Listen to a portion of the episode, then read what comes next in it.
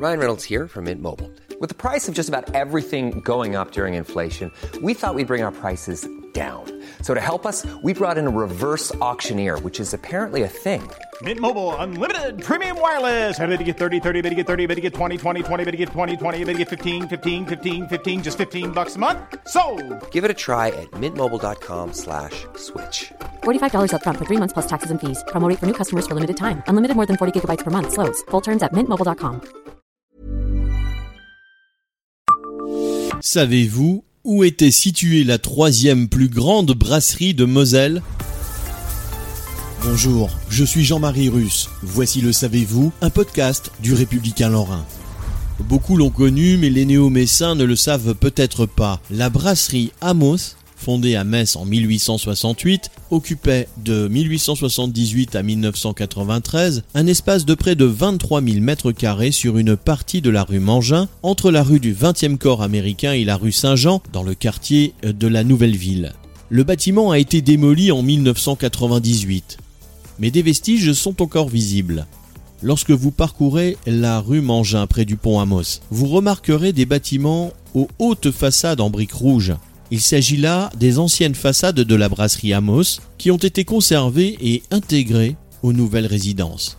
Sur l'un des bâtiments, si vous levez les yeux vers le ciel, vous verrez une sculpture de tonneau, signe de l'activité de brassage qui se déroulait là. À l'angle de la rue de la Marne et de la rue Mangin, on peut encore observer aujourd'hui le manoir Amos qui est resté en l'état.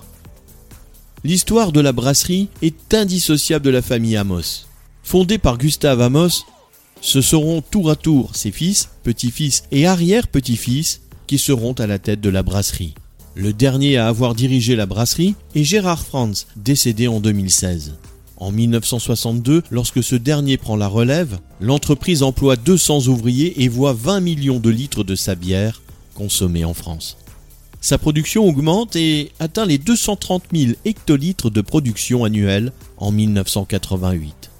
La brasserie ne pouvant plus se développer dans un quartier désormais urbanisé, les bâtiments sont démolis.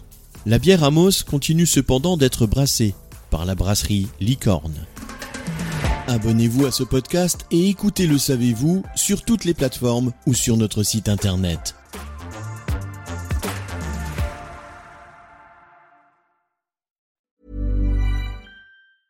Brought to you by Lexus. Some things do more than their stated functions, because exceptional things inspire you to do exceptional things. To this select list, we add the all new Lexus GX. With its exceptional capability, you'll see possibilities you never knew existed, sending you far outside your comfort zone.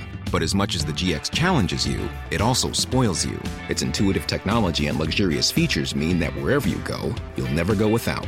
Live up to it. The all new Lexus GX.